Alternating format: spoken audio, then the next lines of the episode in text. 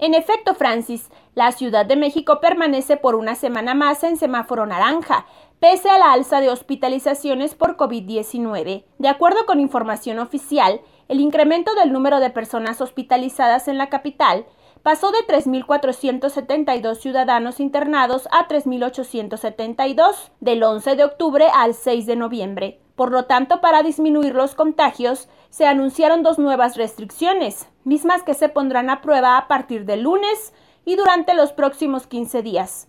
La primera es reducir el horario nocturno a restaurantes, casinos y gimnasios, que ya no cerrarán a las 23 horas, sino que será a las 22 horas. La segunda medida es recortar el número de personas permitidas a eventos en hoteles. En espacios cerrados será un máximo de 10 personas y en lugares abiertos se permitirán hasta 25 invitados. Para ambas actividades se debe portar obligadamente el cubrebocas y seguir las medidas sanitarias establecidas. En más temas capitalinos, según reportes, trabajadores de una tienda departamental ubicada en la calle de Venustiano Carranza 25 de la alcaldía de Cuauhtémoc, denunciaron que esta empresa hizo regresar a sus labores al personal vulnerable con comorbilidades como hipertensión, asma, cáncer, diabetes y con obesidad desde hace un mes. De acuerdo con los denunciantes que pidieron el anonimato, existe el temor fundado de un posible rebrote en la alcaldía gobernada por el morenista Néstor Núñez, que hasta el momento no ha respetado los protocolos sanitarios